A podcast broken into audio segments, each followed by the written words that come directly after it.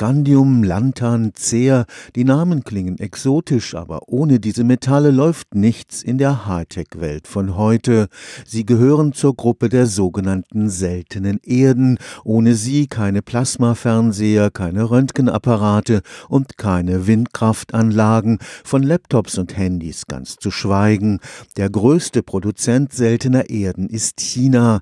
Die chinesische Regierung versucht immer wieder, ihre Monopolstellung durch Exportbeschränkungen auszunutzen. Dabei sind die seltenen Erden gar nicht wirklich selten. Tatsächlich sind die seltenen Erden Metalle. Die Bezeichnung als seltene Erden stammt aus der Zeit ihrer Entdeckung Ende des 19., Anfang des 20. Jahrhunderts. Der Begriff der seltenen Erde ist also historisch bedingt. Wir müssen uns keine Sorgen machen über eine Knappheit an sich. Seltene Erden sind ausreichend vorhanden in der Erdkruste. Es ist dann nur eine technologische und wirtschaftliche und ökologische Fragestellung, ob und wie man diese Rohstoffe gewinnen kann. Der Geologe Professor Jochen Kolb ist Experte für Lagerstättenkunde.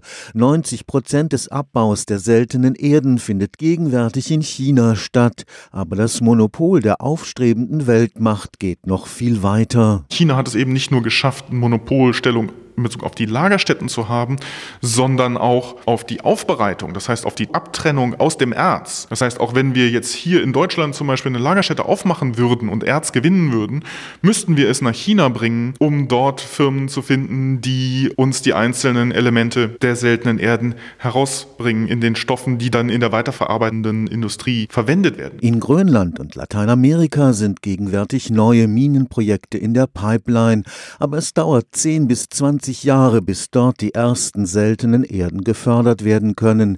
Zudem werden die meisten dieser Projekte von chinesischen Firmen betrieben.